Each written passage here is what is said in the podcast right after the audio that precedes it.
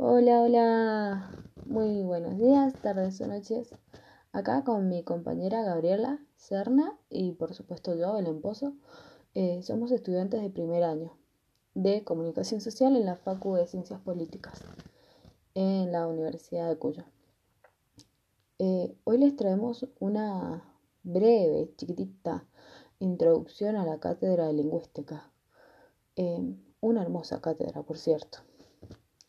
Vamos a estar explicando la primera unidad que hace eh, referencia a lo que sería el lenguaje, la lengua, la comunicación y cuáles son las ciencias que vamos a estudiar a lo largo de, de las diferentes unidades, pero que por supuesto hoy solo la vamos a nombrar.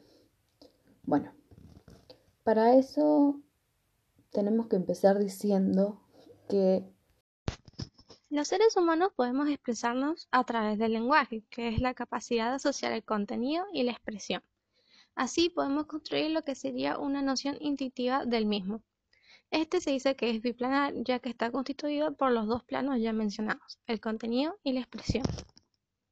Aquí precisaremos la naturaleza de la expresión a la que el contenido se asocia. ¿Ustedes sabían que el lenguaje nace junto al organismo que lo exhibe?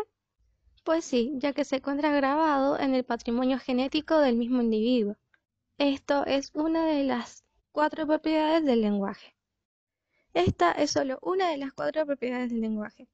Por consiguiente tenemos a la relativa inmutabilidad, que supone que el hombre, ajeno a su evolución, siempre ha tenido la capacidad de comunicarse. El ser congénito supone que el lenguaje a través de los años se ha mantenido inmutable. Tanto las sociedades convencionales como las que vivimos, como aquellas que podemos decir que se perdieron en el tiempo, como las tribus, tienen esta capacidad de, de establecer relaciones biplanares. Es decir, que el lenguaje es universal, ya que se lo concibe como algo presente de la misma forma en todos los componentes de la especie humana, sin importar su ubicación geográfica. Nosotros podemos ir a un curso a aprender inglés o aprender francés. Estos son códigos por donde se actualiza el lenguaje, pero lo que no podemos aprender y no podemos olvidar es el mismo lenguaje, ya por lo antes mencionado por su carácter congénito. Esta constituye a la última propiedad del lenguaje. Podemos decir que para conocer un poco más sobre el lenguaje tenemos que explicar qué es la lengua y cuáles son sus características. Bien, entonces decimos que según Chomsky, eh, la lengua se encuentra por debajo de la zona iluminada de la conciencia. Entonces entendemos que el lenguaje es una capacidad semiótica y además un programa genético que nos habilita para aprender lenguas. Una posible formulación sería base genética más aprendizaje. La formulación, no, perdón, la maduración de las formas lingüísticas también están previstas en el código genético y por eso todos aprendemos a hablar más o menos a la misma edad. Pero para esto se necesita una interacción social adecuada que actúe como un activante interno. Es por eso mismo que es necesaria una buena comunicación. Decimos que la comunicación es el proceso mediante el cual un ser, un ser vivo, ya sea humano o animal o cualquier otro transmite un mensaje a otro.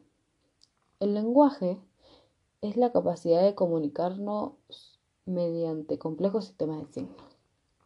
Sin embargo, esta capacidad no se manifiesta en un solo sistema, sino en gran variedad de lenguas. Eh, estas lenguas pueden ser naturales o pueden ser artificiales. Decimos que las lenguas son sistemas de comunicación y de representación del mundo. Las mismas suponen una creación inconsciente, como en el caso de los idiomas. Su plano de la expresión es fónica acústica, puede escribirse o, como en el caso de las lenguas a señas, ser signadas. Créanlo o no, la misma tiene tres dimensiones. La primera es social, que es toda vez que el hombre la utiliza para comunicarse. Seguimos con una dimensión simbólica, que es por medio de las palabras que el hombre puede decodificar o nombrar el mundo. Y su última dimensión, que se llama neuropsicológica, se refiere a la serie de órganos que están destinados a la dicha práctica de la comunicación, como en este caso les estoy hablando por mi órgano de la boca. la lengua y otros más. La función de las lenguas naturales es comunicar el contenido mental y procesar la información, tanto de nuestro entorno como interno a nuestro. Ahora va un dato muy importante y que ni nosotras sabíamos. Las lenguas naturales tienen también 17 características. La primera, postulada por Saussure, es que la lengua es un sistema de signos. El signo, para Saussure, es la unión del significante de orden sensorial y el significado de orden conceptual. Se compone por el signo lingüístico, que remite a la realidad que representa. Por ende, puede cambiar el comportamiento. En este hay una ausencia de relación directa entre el signo y el referente, también una distancia entre el significado y el significante.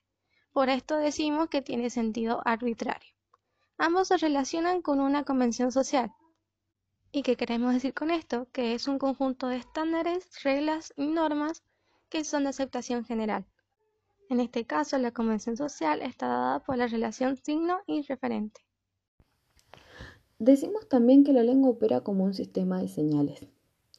Iván Pavlov, un filósofo ruso, decía que el primer sistema de señales son las cosas que presentan respuestas asociadas a la presencia del objeto. Y un segundo sistema de señales son las respuestas a estímulos verbales. Eh, decimos que las lenguas naturales también tienen una semanticidad que permite abstraer la realidad, porque incluyen en una misma categoría lingüística todos los ejemplares, señalando directamente a las representaciones mentales de los individuos. Por esto mismo, la lengua es mediadora del conocimiento, ya que posibilita y condiciona la adquisición de conocimientos nuevos y la asimilación de la experiencia acumulada. Tomemos de ejemplo este mismo podcast. Ustedes están adquiriendo esta experiencia por vía de la palabra y no por una experiencia directa. Esto nos remite al conocimiento simbólico que integra la semanticidad. Seguimos con el carácter redundante que se consta de distintas señales gramaticales que suponen la repetición del mismo contenido informativo. Seguimos con la evanescencia, que es cuando pueden olvidarse las palabras exactas, pero se conserva el significado. Por ejemplo, si yo dijera cuatro patas, una base para y un espaldar, pero no puedo decir la palabra exacta, ustedes, ustedes igual interpretarían que estoy hablando de una silla. Como una sexta característica nos referimos a la lengua como acción, que es eh, cuando pueden olvidarse las palabras exactas, pero se conserva el significado.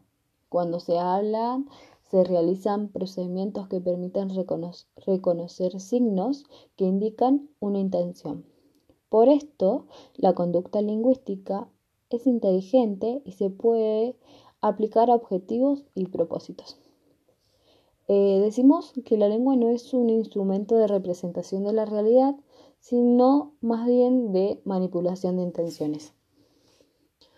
Eh, como eh, séptima característica, decimos que tiene un carácter discreto, donde las unidades de la lengua siempre pueden analizarse y describirse en base a unidades inferiores, como las oraciones, las palabras, los sonidos.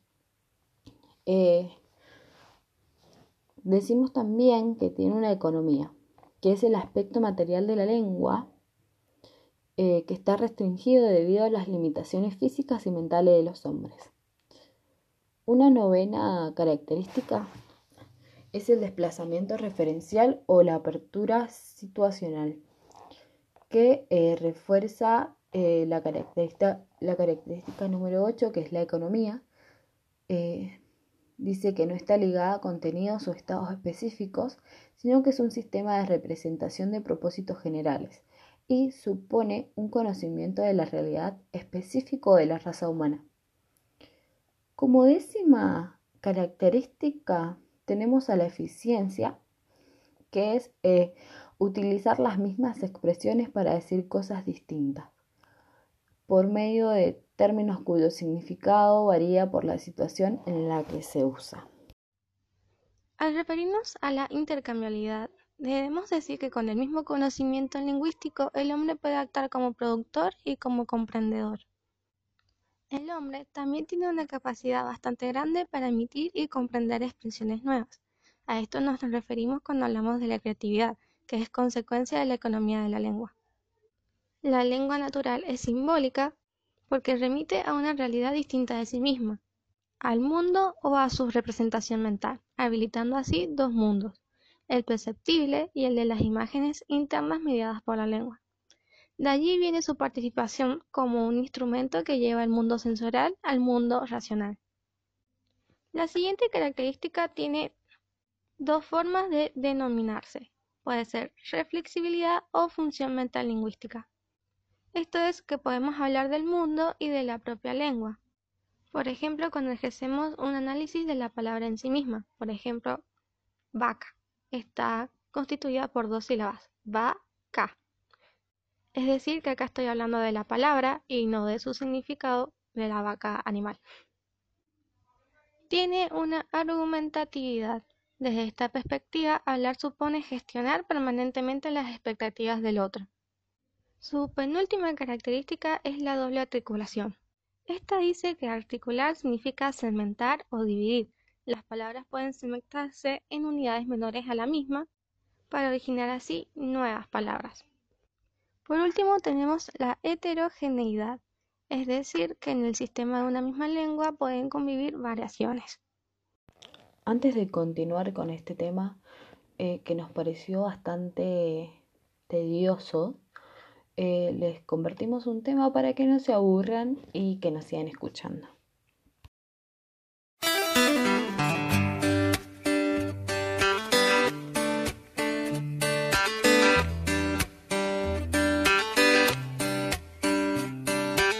Tengo un celular con diamantes de muchos quilates para impresionar.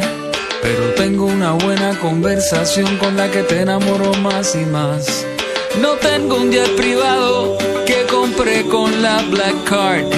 Pero tengo una guagua vieja con la que siempre vamos a pasear. No tengo ropa de Versace y musculatura dura para enseñar. Pero tengo un par de brazos desnudos que muy fuerte te van a abrazar. No soy como Mariah Carey, con un jacuzzi lleno de agua Evian. Pero tengo una chocita en la playa, pa' que te bañes con agüita de mar. Ricky tiene cara linda, Enrique Iglesias los millones y aventura las mansiones, pero yo tengo tu amor. I got your love. Yo tengo tu amor. Yo tengo tu love. Yeah, yo tengo tu amor. I got your love. Yo tengo tu amor, yo tengo tu love, yeah.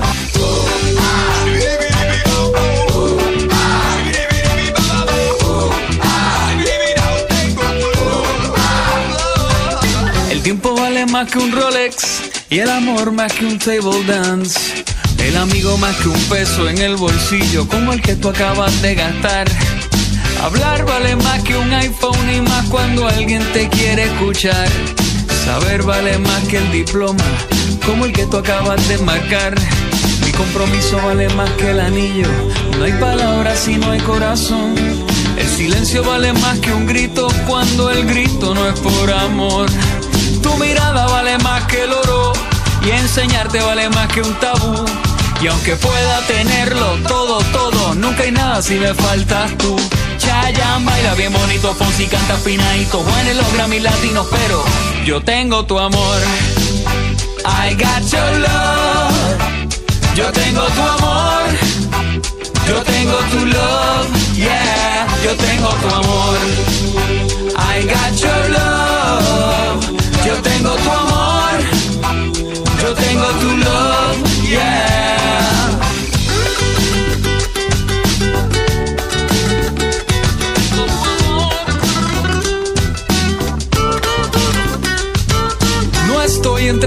Más bellos de People en español. Pero tu mirada me dice que soy el Brad Pitt de tu corazón. Lady Gaga está en el Twitter y también en el Facebook. Justin Bieber en YouTube, pero yo tengo tu amor. I got your love. Yo tengo tu amor. Yo tengo tu love. Yeah, yo tengo tu amor.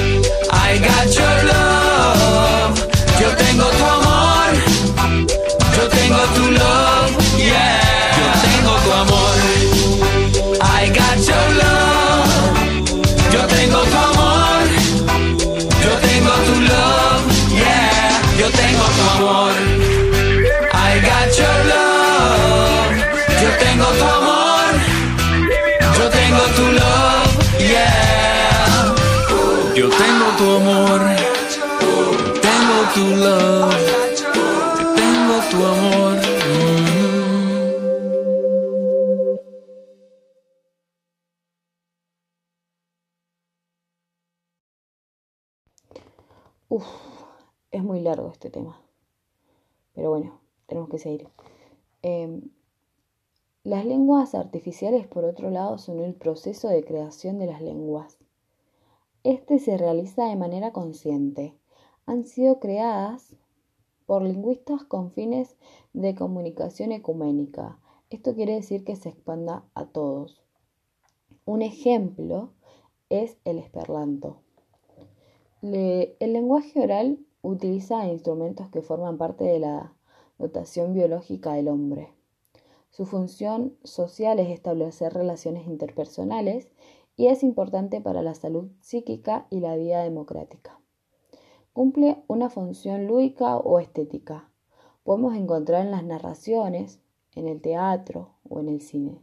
Y tiene una oralidad secundaria, que tiene una base escrita previa y luego es amplificada por la televisión, los noticieros, las series, las películas. El lenguaje escrito es un invento del hombre. Se aprende como un procedimiento que utiliza como soporte elementos naturales. Este tiene por características las siguientes. Un símbolo puede representar una palabra entera o una parte de ella. Aquí estamos hablando de la granularidad. Es el tamaño de elementos del lenguaje que representa. El hombre viene dotado de la capacidad de hablar, pero no de leer ni escribir. Para ello, el cerebro supone una reconfiguración y reorientación de ciertas zonas del mismo cerebro para aprender a decodificar letras. Aquí estamos hablando de un reciclaje cultural. La escritura nace para darle durabilidad a los actos comunicativos, por lo tanto revoluciona los modelos de organización social. Su función en la misma sociedad es de conservar la memoria de los acontecimientos. Es así como se explica que el día de hoy conozcamos nuestras conquistas y vencidas en lo que es la historia. Tanto la escritura como la lectura están relacionadas con el poder, ya que la escritura despliega el pensamiento abstracto, y por ende el conocimiento se distribuye o puede redistribuirse de distintas maneras convirtiéndose fundamentales en lo que es la vida democrática.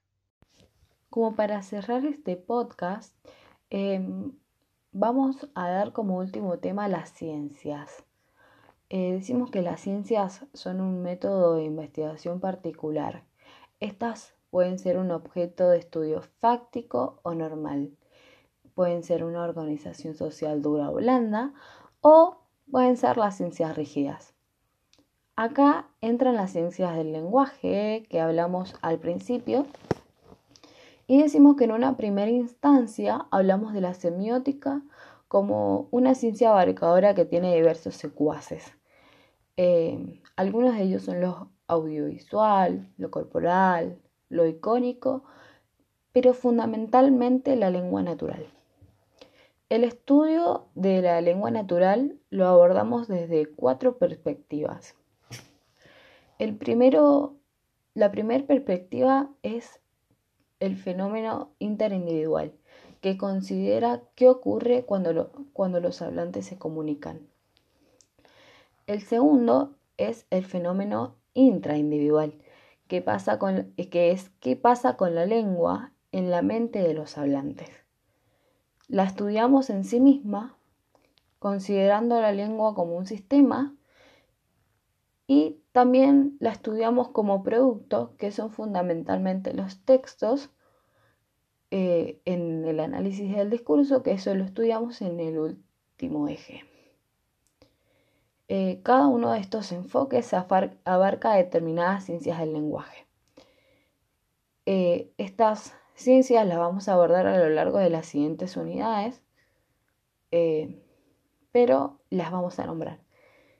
Estas son la sociolingüística, la pragmática, la lingüística, la psicolingüística, la neurolingüística. Estas dos últimas que acabo de nombrar, la psicolingüística y la neurolingüística, no entran en nuestro programa, así que no las vamos a ver. Y por último, pero no menos importante, el análisis del discurso. Bueno, es aquí donde termina este podcast. Esperamos por parte de Damas que lo hayan disfrutado muchísimo y hayan podido aprender o comprender bien estos conceptos. Nos veremos en una siguiente oportunidad. Muchas gracias.